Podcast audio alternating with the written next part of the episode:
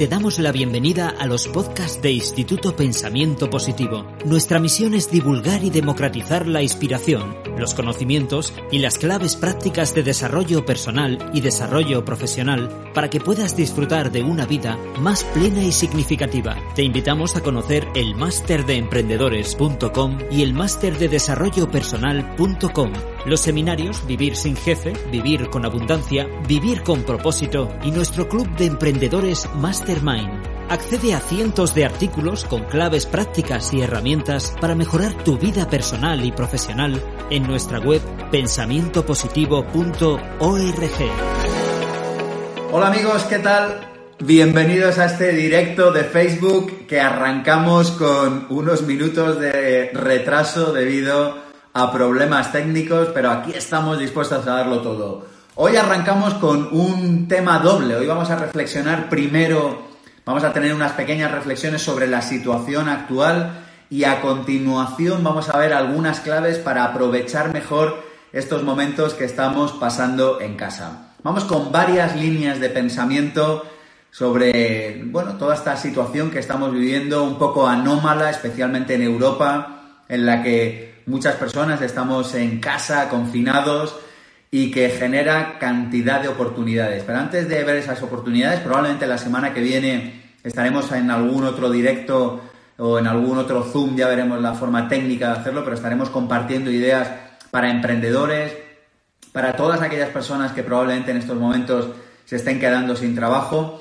Pero hoy de lo que vamos a hablar hoy aquí en directo es primero de reflexiones sobre la situación actual y dos, vamos a ver claves para poder teletrabajar desde nuestra casa para aprovechar mejor el tiempo. Así que amigos, se siguen conectando personas por centenares, así, en tiempo real. Vamos a dar 10 o 12 segundos, si os parece, para que se acabe de conectar todo el mundo y arrancamos. Decidme por ahí si se escucha correctamente, si se me ve bien y si tenemos ganas de trabajar estos dos temas. Buen día, nos dicen, por allí son las 11 de la mañana del otro lado llevo toda la semana trabajando online, o sea, es una cosa bellísima. Hemos estado con los alumnos del máster de emprendedores online, con los alumnos del máster de desarrollo personal, con, con las diferentes ediciones del máster de emprendedores en Madrid y en Barcelona y hemos estado haciendo webinarios extras toda esta semana. ¿Para qué? Para algo muy sencillo, para compartir información que nos pueda ser útil a toda la comunidad, a toda la tribu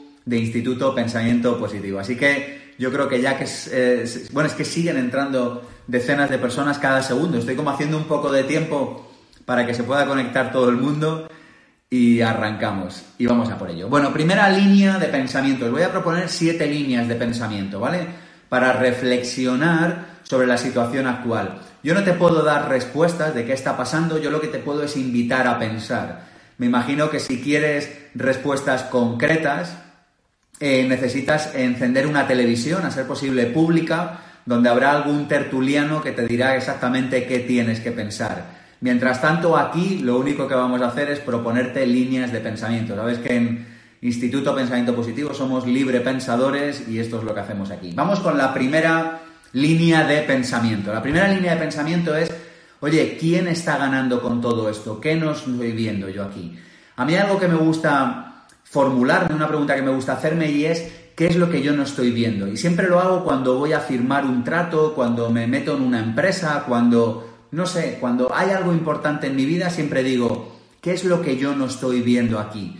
Y yo creo que con toda esta y, y lo que funciona en lo micro funciona en lo macro igual, de manera que si yo me pregunto en lo pequeño, oye, ¿qué es lo que yo no estoy viendo? Yo creo que también nos tenemos que preguntar en lo grande qué es lo que no estamos viendo. Y yo creo que hay algo aquí que no estamos viendo. Por cierto, si me preguntas qué es, yo no te puedo decir lo que es, pero yo sé que hay algo que se me está escapando. Y ahora te voy a proponer líneas de pensamiento para ver, bueno, pues si podemos encontrar respuestas. Hay otra pregunta que me gusta hacerme en esta primera reflexión de quién gana con esto, y es quién es el tonto de la mesa. Ahora intentaré responder esta pregunta. Pero yo tengo un amigo que dice, yo siempre que estoy en una mesa, para firmar algo, yo miro así alrededor y, empiezo a mirar y digo, a ver, ¿quién es el tonto de la mesa? Dice, entonces yo miro y, si no veo ningún tonto en la mesa, dice, entonces me levanto y me voy. Eh, dice, porque entonces resulta que el tonto soy yo. Y yo creo que a veces si estamos en esta circunstancia mirando alrededor nuestro y nos tenemos que preguntar quién es el tonto de la mesa. Yo no te sé decir muy bien quién es, pero yo sé que aquí hay algo que no estamos viendo y que aquí hay algo que no es tan evidente. Hay una frase que aprendí de cuando viví en Londres, que era la expresión de follow the money, que es sigue el dinero, y es, si no sabes eh, explicarte algo, sigue el dinero, sigue la estela del dinero. Y hablando de dinero, quiero proponeros un documental. Sabéis que me encanta compartir libros, que me encanta compartir recursos, porque creo que las personas podríamos tener vidas mucho mejores si tan solo estuviéramos dispuestos a acceder a más información. El otro día me decía un amigo eh, y nos reíamos y decíamos, solo hay dos tipos de personas. Las personas que en los confinamientos ven Netflix y las personas que en los confinamientos estudian. Y yo te voy a proponer que seas de las personas que en los confinamientos estudian. Y te voy a proponer que veas un documental que se llama Hidden Secrets of Money. Los secretos escondidos del dinero. Hidden Secrets of Money. Es un documental, es bastante largo, por cierto, pero yo digo, oye, si no le dedicamos, eh, no sé, cuatro, cinco, seis horas debe durar el documental, si no le dedicamos 4, 5, 6 horas a entender una herramienta que usamos cada día, entonces ¿a qué carajo le vamos a dedicar tiempo? ¿A ver series en Netflix? Que por cierto, si quieres dedicarle un rato a eso, también está bien. Pero lo que yo te propongo ahora es que le dediques un rato a entender, a ver este documental. En este documental básicamente lo que te explican es cómo se crea el dinero y te explican algo que es fundamental comprender para entender qué está pasando.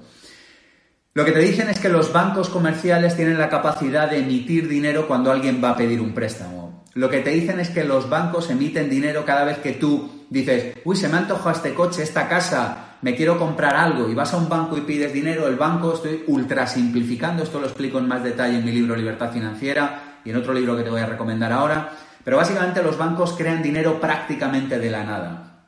¿Qué sucede? que si se inyecta dinero en el mercado, la confianza de la gente sube. ¿Qué sucede? Que si de repente hay una crisis y las personas, el público, los consumidores, pierden confianza, de repente las transacciones dejan de ocurrir.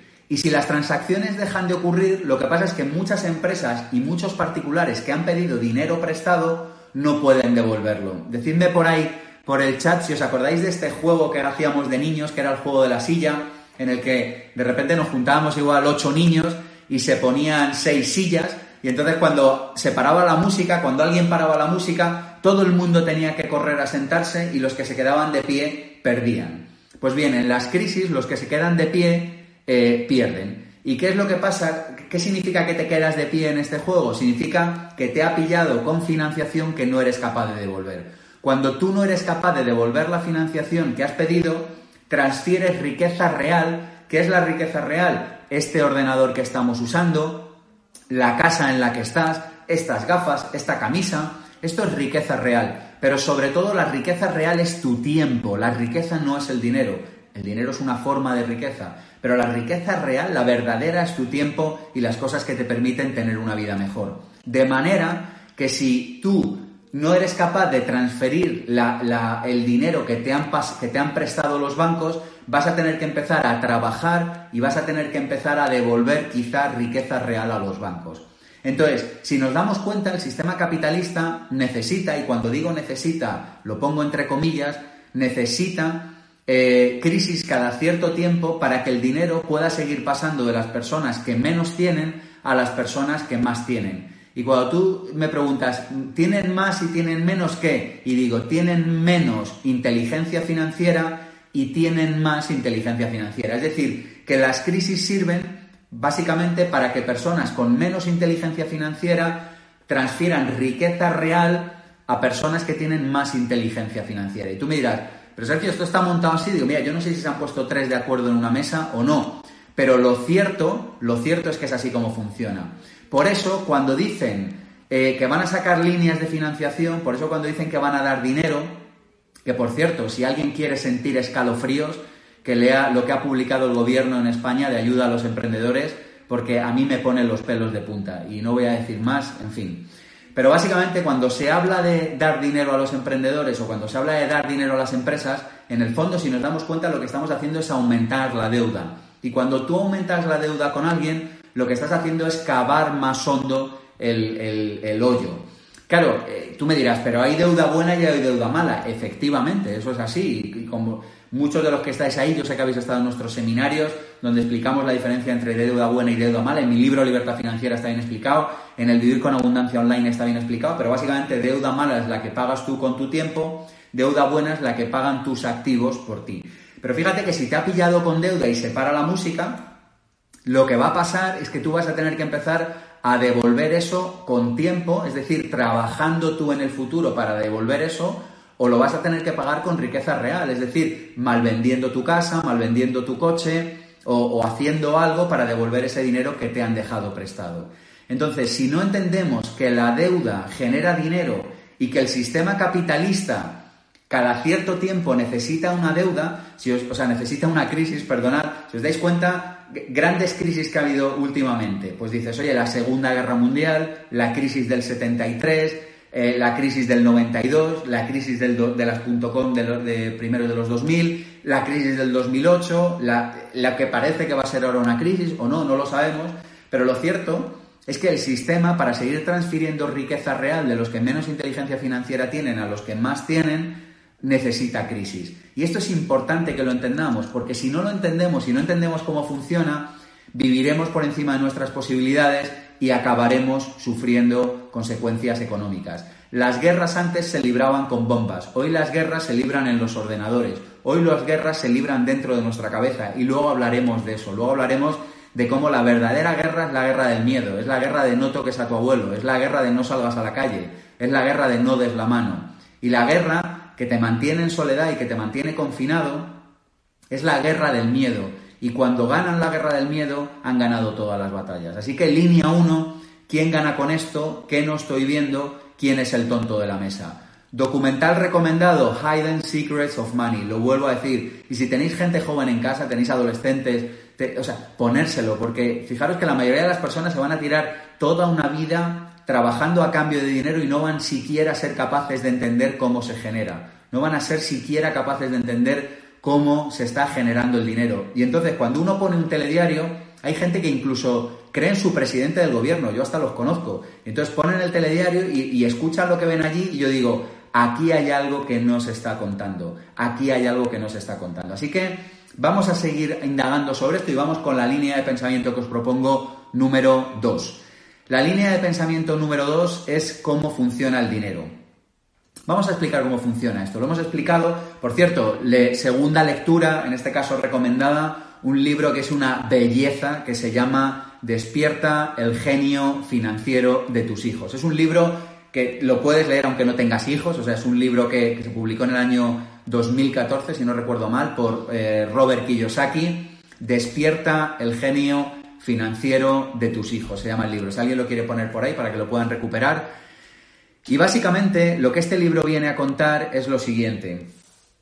Básicamente lo que este libro viene a contar es lo siguiente. Te dice, oye, si los bancos están generando dinero permanentemente, están sacando dinero permanentemente a la calle, eh, hasta que llega un momento en el que hay una crisis y se para, ¿qué es lo que va a pasar? Pues vamos a intentar explicar qué va a pasar. Hay una persona lo he contado antes por encima, pero dejadme que os cuente la segunda derivada de esto. Hay una persona que se llama María, que ha montado un restaurante, que le iba bien y que entonces pide dinero para montar un segundo restaurante. Como ha pedido el dinero para montar el segundo restaurante y ahora se lo han cerrado y no pueden entrar clientes, esta persona, María, tiene que seguir devolviendo el dinero. Si no lo puede devolver, va a contraer una deuda que además va a generar más intereses, intereses de demora. Es decir, el problema se va a ir haciendo cada vez más grande. Pero fijaros la segunda derivada. Como esta persona, María, probablemente acabe en el paro porque no puede soportar eh, la situación que, el gobierno, que la crisis, o yo no sé muy bien ni quién, ha preparado, va a terminar en el paro, va a necesitar probablemente eh, subsidio social, va a, va a necesitar probablemente, no sé, más atención médica pública, no lo sé. Va a generar más gasto para el Estado.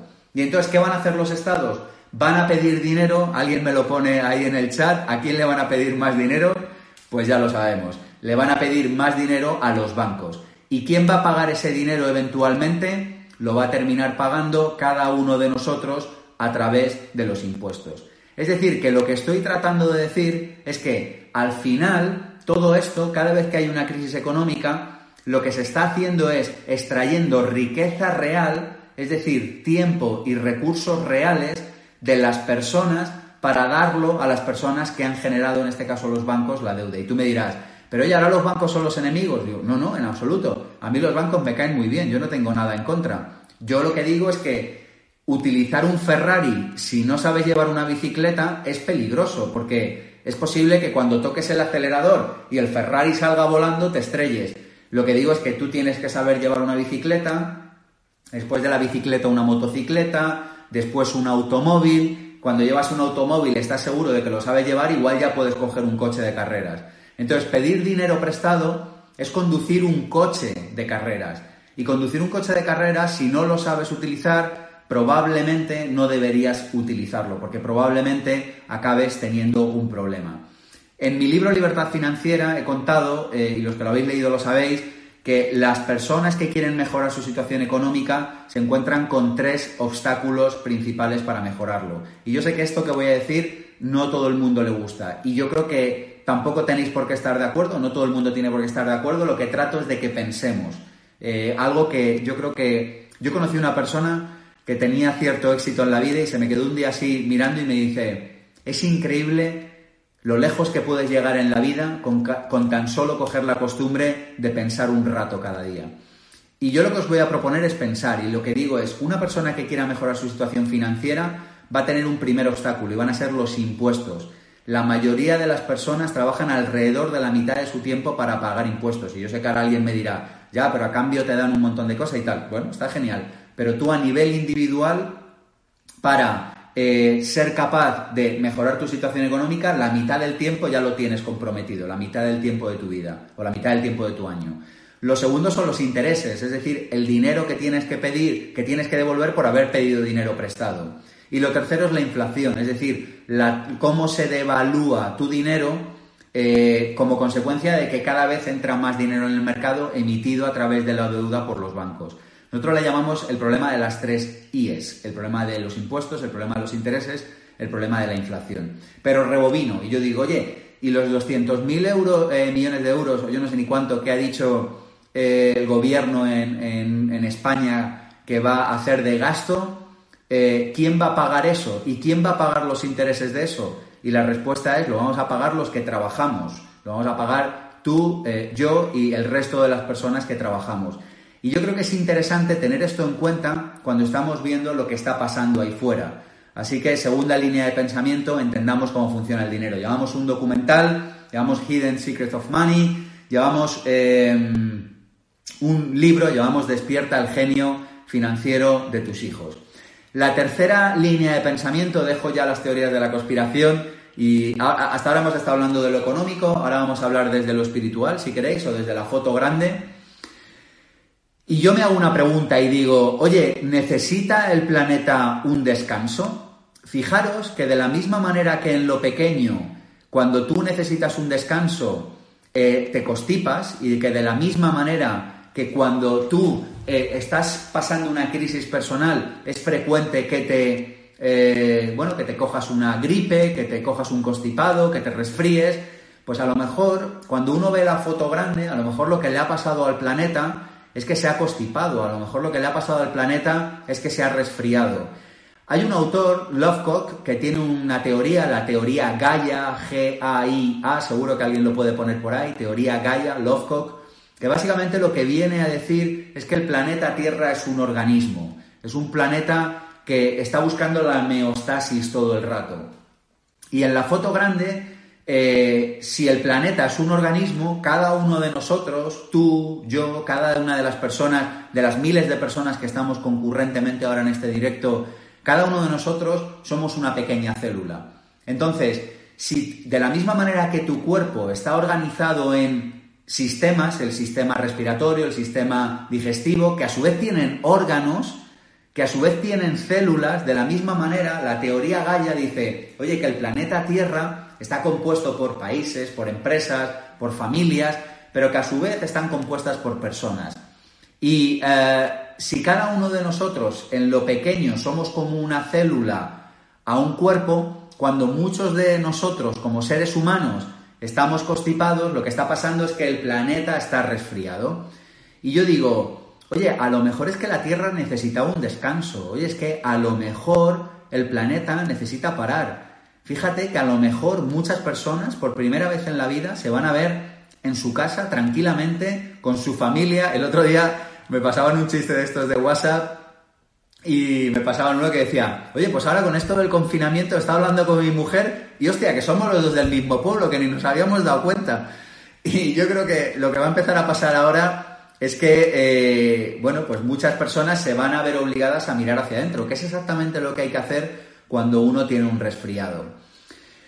Fíjate que si cada uno de nosotros mira hacia adentro, lo que nos va a pasar es que nos vamos a empezar a concienciar y nos vamos a empezar a dar cuenta de realmente cuál es nuestro propósito en la Tierra. Y yo creo que el planeta Tierra, en la foto grande, lo que nos está diciendo es, oye, vamos a empezar a tener eh, vidas con propósito. La salud está siempre a nuestro servicio cuando vivimos con propósito. De hecho, la falta de salud es la manera que utiliza el organismo de solucionar las crisis y los problemas que no hemos sabido resolver en lo emocional. Hay muchos libros que hablan de esto, quizá el más clásico en este sentido, es un libro muy fácil, se llama La enfermedad como camino. Y yo digo, si yo como organismo, en lo pequeño, cuando tengo una crisis, me cojo una gripe, a lo mejor este organismo llamado planeta Tierra en lo grande, cuando tiene una crisis, también se coge una gripe y también nos obliga de alguna manera a parar y a mirarnos hacia adentro. Así que ahí os lo dejo simplemente como para reflexionar, porque yo creo que cuando cada una de las células de mi cuerpo están bien,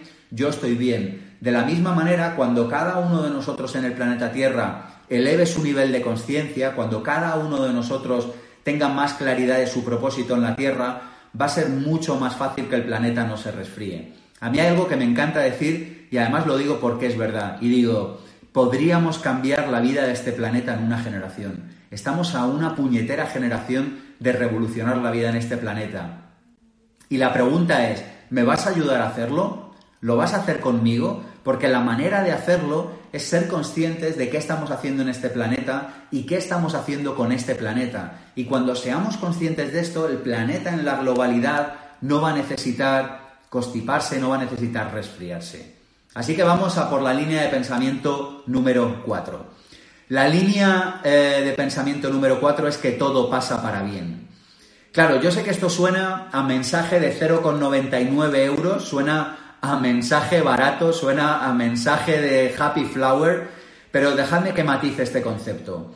Em, de la misma manera que yo en mi vida, espero que en tu caso puedas decir lo mismo, de la misma manera que yo en mi vida soy capaz de darme cuenta de que todo lo que me ha pasado ha sido siempre para bien, es decir, los problemas que hemos tenido en nuestra vida profesional, en nuestra vida amorosa, en nuestra vida de salud, en nuestras amistades, qué sé yo, en los diferentes ámbitos de la vida, al final nos damos cuenta de que aquello que no aprendemos por discernimiento lo terminamos aprendiendo por sufrimiento.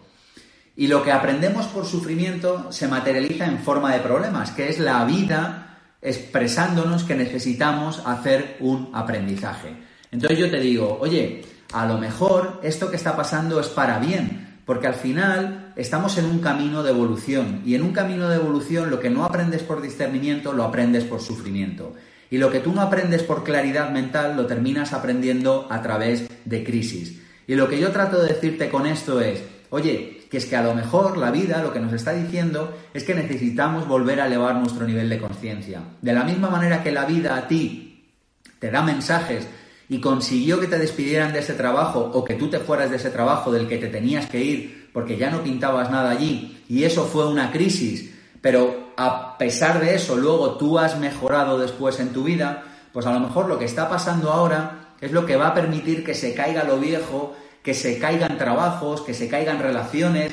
Eh, eh, el otro día nos reíamos y decíamos, ¿tú sabes la, ola de divorcios que va a haber cuando acabe todo esto? O sea, tú imagínate parejas que estén apuntaladas y que de repente les metan, no sé, 20 días en una, en una casa. O sea, es que es muy interesante lo que va a pasar. Tú imagínate personas que estén en su empresa por los pelos, que estén cogidos con alfileres, es que lo que va a pasar es que les van a despedir instantáneamente, porque al final las empresas se van a preparar para la crisis. Entonces, al margen de la visión economicista que hacía antes, en una visión espiritual yo digo, Oye, es que resulta que al final la vida siempre acaba encontrando un camino para evolucionar. La vida acaba encontrando un camino para salir adelante. Y lo vuelvo a decir, cuando no lo hacemos desde la conciencia, lo vamos a hacer a través de los problemas. Estamos, como planeta Tierra, estamos en un camino de evolución. Quizá esta vida, y solo quizá, sea una enorme escuela de almas. Y si en esta enorme escuela de almas la asignatura que tenemos que aprender es el amor, pues a lo mejor esta crisis lo que nos va a hacer es volver a mirar hacia adentro.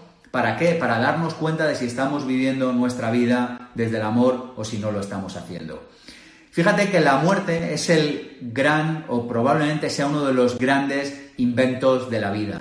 Lo viejo, para que la vida siga funcionando, tiene que desaparecer. Y la muerte en un sentido amplio, la muerte es un despido, un divorcio, un cambio de ciudad, eh, la muerte es probablemente uno de los mejores inventos de la vida. Y las crisis son la muerte, es decir, lo vuelvo a decir para que cada uno nos lo interioricemos.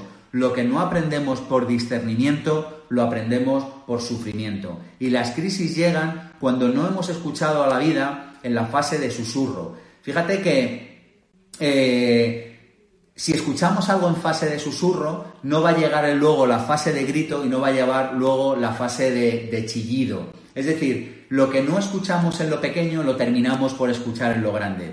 Yo creo que a todos nos ha pasado que escuchas un ruidito en el coche o de repente hay un grifo en casa que está medio atascado y dices, bueno, ya, ya lo arreglaré. Si lo hubieras hecho con lucidez, lo arreglas el día que el grifo no funciona, que hay un ruidito en el coche. Pero como no lo haces en la fase de susurro, lo tienes que hacer en la fase de grito, que verdaderamente es cuando vas en una carretera desierta y se te para el coche, o un día que abres el grifo, pum, y estalla porque no lo hiciste en una fase joven. Así que, lo vuelvo a decir, necesitamos aprender por discernimiento y a lo mejor el planeta nos está pidiendo que lo hagamos. Línea de pensamiento número 5. Todos somos uno. Eh, yo creo que esto, fíjate que es otra de las grandes ideas que nos está dando el, bueno, pues eh, eh, esta gripe, ¿no? Esta gripe a nivel global, ¿no? Yo el otro día me hacía una pregunta y decía, oye, ¿cómo es posible? Fijaros, atención a la pregunta, ¿eh? Yo, como os he dicho, yo hoy os propongo cosas para que pensemos. Pero digo, yo me preguntaba, yo decía, ¿cómo es posible que una gripe quiera entrar en un anfitrión y expandirse tanto ese virus que llegue a matar al anfitrión? Y, es una pregunta buena, ¿no? Porque dices, claro, si tú quieres vivir en, en alguien, lo que tienes que hacer, ¿no? Imagínate que tú eres un virus y entras en otra persona joder, pues, pues idealmente no le matas, porque si esa persona muere, tú te vas a morir también. Entonces yo decía, digo, fíjate que el virus, en el fondo, tiene una conciencia global de virus, es decir, cada, cada bichito no actúa con conciencia individual, actúa con conciencia global y dice, mi trabajo como virus es expandirme al máximo nivel de conciencia, no de conciencia, al máximo nivel, que es lo, bueno, en realidad, en realidad sí es al máximo nivel de su conciencia. Así que fíjate que de la misma manera que el virus se expande y aunque mueren algunas personas individuales, al final se expande todo lo que puede y digo, y ese virus tiene una conciencia de que tiene que actuar grupalmente, yo digo, ¿en qué momento los seres humanos llegaremos a tomar conciencia de que todos somos uno y que solo saldremos de esto y de todo el resto de los problemas de la humanidad, que por cierto este me parece el menor, el otro día yo buscaba fechas, eh, cifras de suicidio en un país como España en el año 2019 y si alguien cree que hay un problema con esto de la gripe, que busque lo otro. O sea, no sé, yo eh, lo que pasa es que, bueno, de repente se pone un tema de moda y en fin. Pero yo decía, oye, básicamente, si cada uno de nosotros nos damos cuenta de que solo podemos salir de los problemas colectivamente y de que como humanidad no avanzaremos al siguiente nivel de conciencia hasta que todos estemos en el siguiente nivel de conciencia, yo creo que nos tomaríamos esto de otra manera. Y fíjate que al final lo bonito que tiene esta situación que estamos viviendo es que no es como el ébola, que era un virus que de repente dices, bueno, ataca ahí en un país en África que no sé ni, ni poner en el mapa. Es que de repente dicen, no, es que es en Italia, que fui de viaje de fin de curso, ¿no? Que todos tenemos algún amigo italiano o conocido italiano, ¿no? Entonces, básicamente yo creo que al final el nivel de alarma o el nivel de, de grito que nos da la vida cuando tenemos problemas es cada vez menor. Es decir, si tú, lo vuelvo a decir, si tú en fase de susurro no escuchas un problema, lo vas a acabar escuchando en fase de grito. Y al final lo que está pasando es que el, virus es una manera más que tiene la vida, es una manera más que tiene el universo de decirnos, oye, aumentad de nivel de conciencia. Seguimos con líneas de pensamiento sobre la situación actual.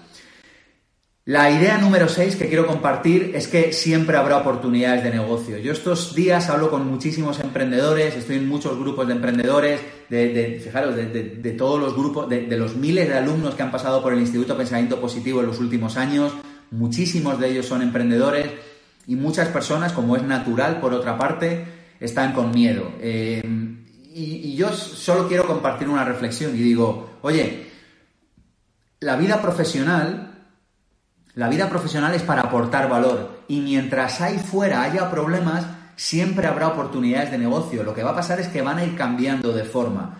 Pero si la, si la sociedad cambia y tú cambias con la sociedad, siempre vas a tener un hueco en lo profesional. Claro, esto tiene muchos matices, porque dices, ya, eso está muy bien, pero hablamos de la señora que hablábamos antes, María, que había puesto un restaurante y ahora tiene dos, los tiene cerrados y debe dinero. Hay mil matices en, lo pequeño, pero en la foto grande, en cualquier situación del mundo, si tú eres capaz de ponerte al servicio de los demás, si eres capaz de ayudar a los demás, vas a encontrar oportunidades de negocio. Así que lo que te invito es a que te vayas con la mente a unos años adelante y que digas, o a unos meses adelante, y que digas, ¿qué oportunidades de negocio puedo encontrar yo? O dicho de otra manera, ¿cómo puedo estar yo al servicio de la humanidad?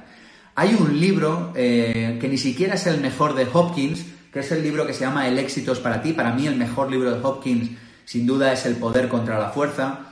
Pero el libro del éxito para ti es un libro para emprendedores, insisto, no lo súper recomiendo, ¿vale? Pero, pero tiene una idea fundamental que dice, oye, es que un negocio ya tiene decidido si va a ir bien o mal en el mismo momento en el que se genera. ¿Por qué? Porque el objetivo de un negocio es entregar valor y la consecuencia natural de entregar valor es que ganará dinero. La consecuencia natural de que tú entregas valor es que acabas ganando dinero. Pero el objetivo, el objetivo número uno de un negocio no puede ser ganar dinero.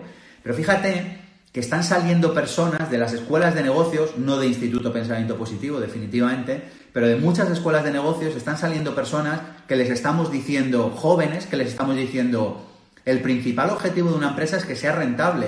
Y yo digo, no, no, no, y mil veces no. Una empresa tiene que ser rentable. Eh, nosotros nos dedicamos a ayudar a que las empresas sean rentables, entendedme. El objetivo número de una empresa es entregar valor. El objetivo número uno de un profesional es entregar valor. Y si estás en una empresa en la que tú no estás entregando valor, debes marcharte. Debes marcharte a un sitio donde entregues valor y la vida te sonreirá. ¿Y por qué digo todo esto? Porque digo, oye, si estamos en una situación de crisis y tú tienes todo el rato en mente cómo podría yo ayudar a otras personas, es muy probable que la crisis te afecte menos.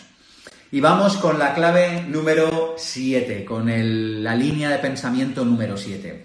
Hay una idea ahí fuera estos días en la calle y es la idea de que alguien te puede contagiar algo. A mí es una idea que personalmente me llama mucho la atención y dejadme que la matice. Yo, por cierto, estoy en mi casa, que por cierto, a mí me ha coincidido todo este lío con una microjubilación que tenía pensada, o sea que yo ni, ni me he inmutado porque estoy haciendo lo mismo que pensaba hacer en cualquier caso. Pero dejadme que matice esto. El sistema inmunológico es el tu sistema inmunológico es el que es responsable de cuidar de tu salud.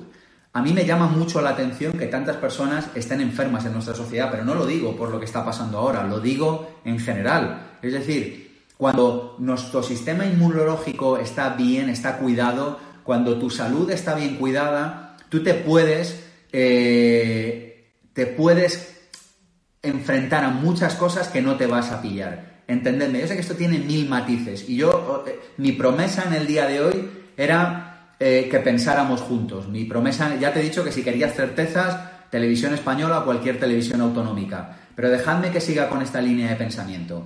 El sistema inmunológico está hecho para protegerte. Y si el sistema inmunológico está hecho para protegerte, todos, todos y cada uno de nosotros, todas las miles de personas que estamos ahora aquí, en algún momento nos hemos encontrado con alguna persona que no es que tuviera el coronavirus, tenía el coronavirus, la coronagripe, el corona costipao y la corona, yo qué sé, la, corona todo, ¿no?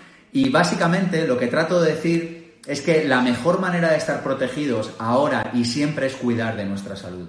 Y yo te hago una pregunta y te digo, ¿tú tienes el cuidado de la salud como una de tus prioridades?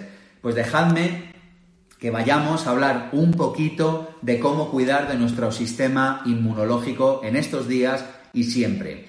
Voy a hacer un repaso muy rápido. Hay una asignatura, hay una conferencia colgada gratuita eh, que se llama 15 eh, hábitos para vivir con abundancia. Sabéis que en nuestro canal de YouTube, ahora que estamos, eh, bueno, pues con todo este tema de estar más tiempo en casa y tenéis vídeos por un tubo, pero dejadme que enfoque el tema de la salud desde las cuatro áreas, desde las cuatro energías fundamentales del ser humano.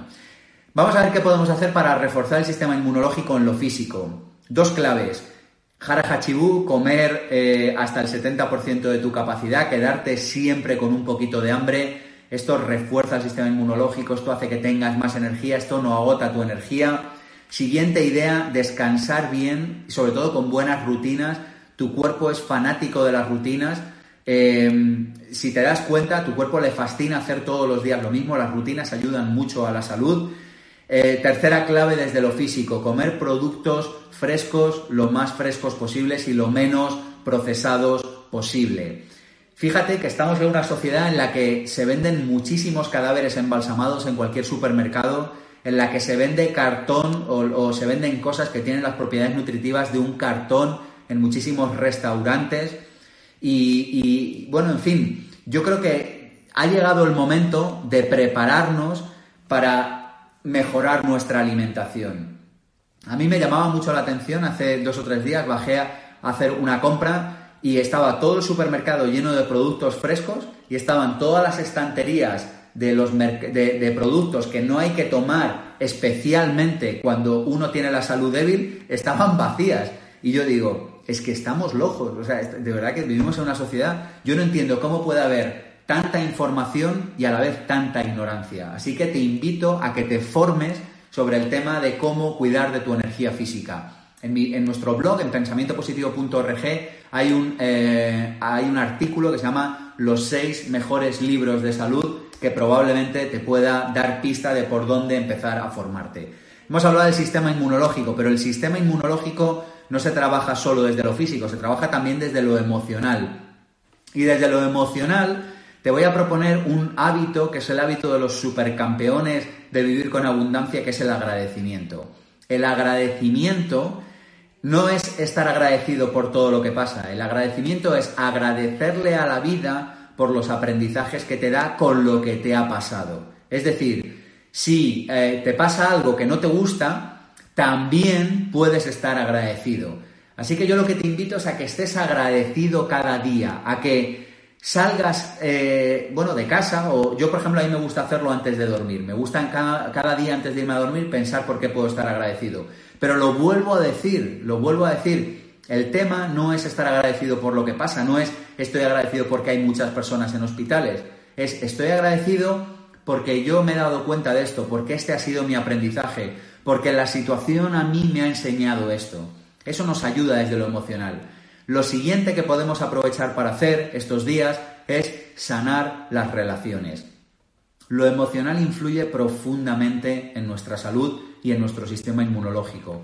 Todos conocemos historias de personas, o nos ha pasado a nosotros mismos, que en un momento de crisis emocional se han constipado o han tenido, no sé, incluso una enfermedad grave. Eh, si a alguien le interesa investigar sobre esto, hay un autor que se llama Hammer, hay una línea de pensamiento de medicina que es todo lo que tiene que ver con la nueva medicina germánica. Hammer, por cierto, es un autor, si alguien lo quiere poner por ahí en el chat, alguna recomendación o algo, es un autor muy controvertido, pero básicamente lo que nos viene a decir es que el cuerpo siempre está funcionando a favor de la salud y que esta visión de la medicina alopática de que básicamente el cuerpo enferma, que hay un enemigo y que, uy, de repente tenemos que luchar contra él, bueno, lo que te dice es que es una visión que está bien, pero que básicamente en algunas cosas podría fastidiarnos. Y básicamente la medicina que usamos en esta parte del mundo no contempla lo emocional. Y yo digo, oye, si queremos tener una buena relación, si queremos tener una buena relación con otras personas, necesitamos hacer algo imprescindible y es sanar las relaciones. Podría hablar de mil cosas con respecto a esto. De hecho, si queréis otro día hacemos un, especial solo sobre este asunto. Pero básicamente yo te propondría una cosa. Y estos días que vamos a estar mucho en casa con nuestros hijos, con nuestros padres, con nuestras parejas, eh, que vamos a pasar más tiempo, o ojo, que vamos a pasar mucho menos tiempo con ellos. Algunos dicen, yo ya no vuelvo, ¿no? esto hay mucha gente que también lo dice, que dice, yo después de que ya no he ido a la oficina durante un mes, yo ya no vuelvo, ¿no?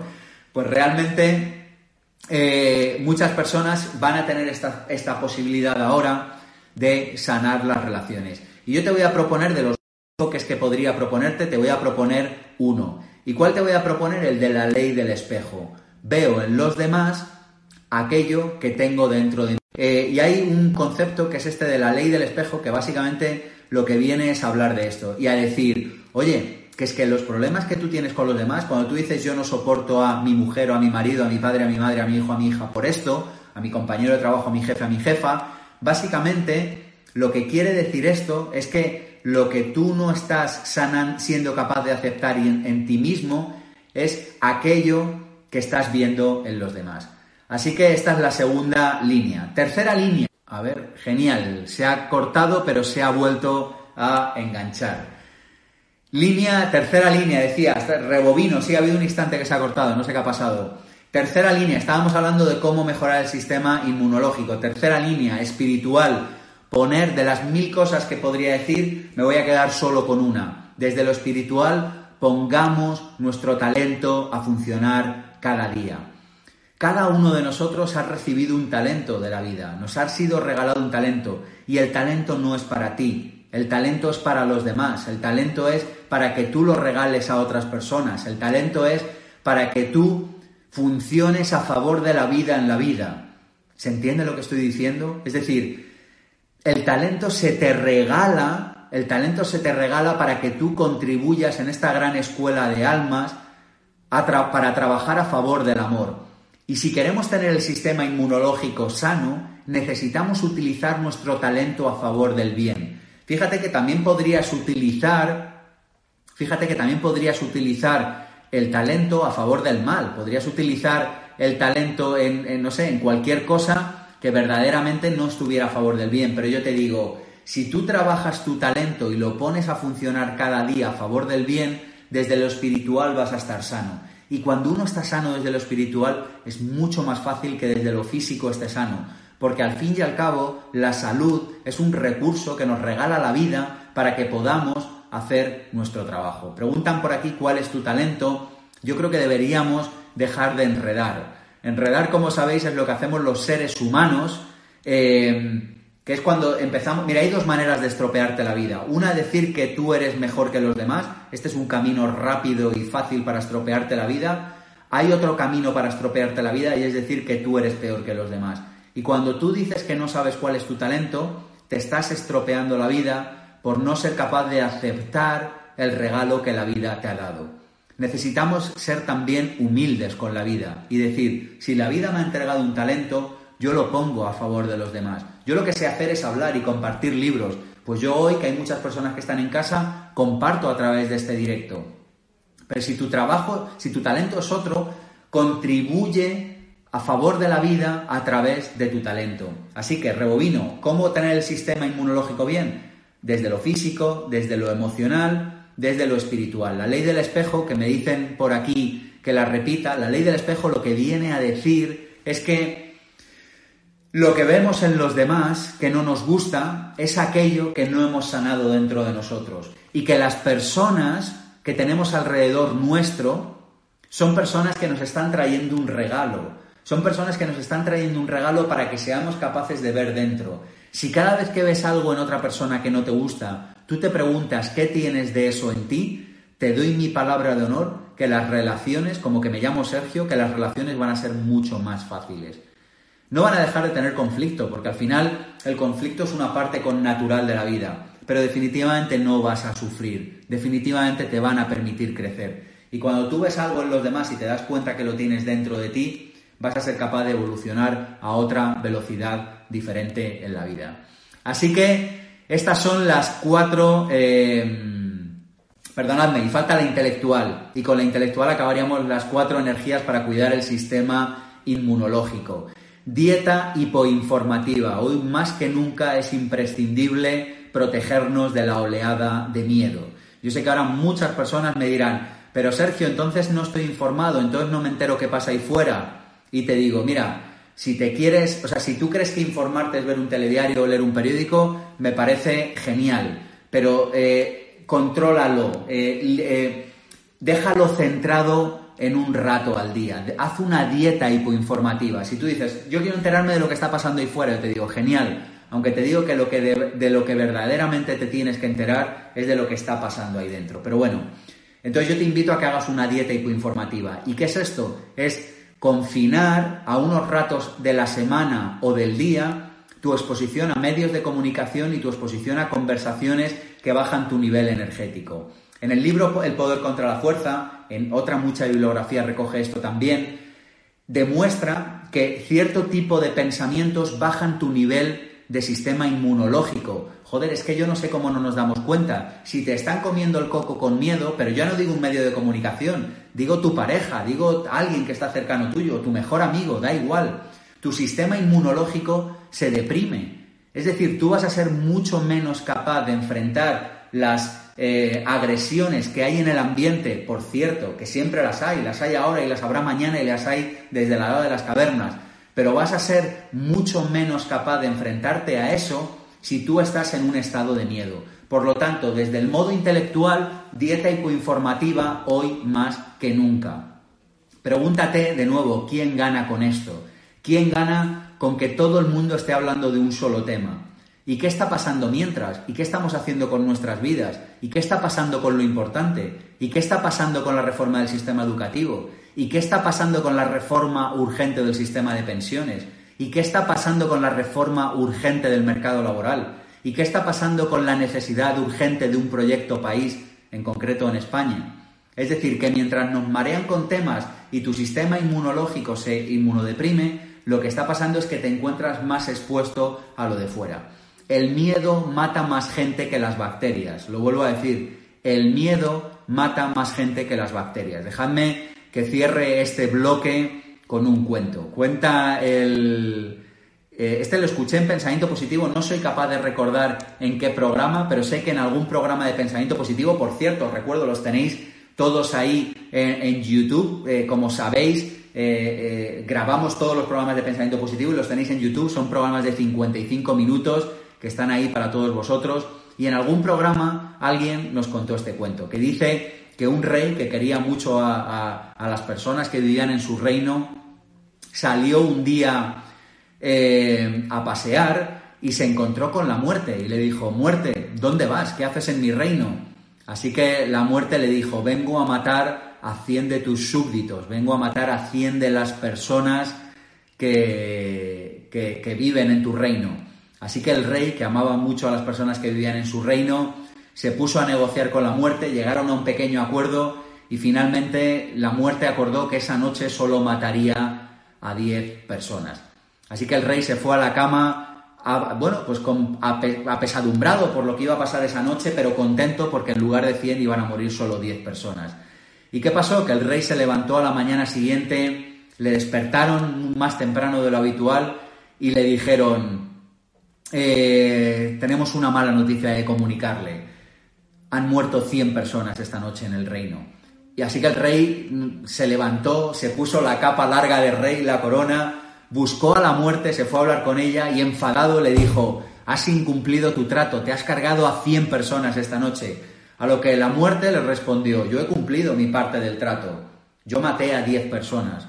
Lo que pasó es que los otros 90 murieron de miedo. Te damos la bienvenida a los podcasts de Instituto Pensamiento Positivo. Nuestra misión es divulgar y democratizar la inspiración, los conocimientos y las claves prácticas de desarrollo personal y desarrollo profesional para que puedas disfrutar de una vida más plena y significativa. Te invitamos a conocer el máster de emprendedores.com y el máster de desarrollo personal.com. Los seminarios Vivir sin jefe, Vivir con abundancia, Vivir con propósito y nuestro club de emprendedores Mastermind.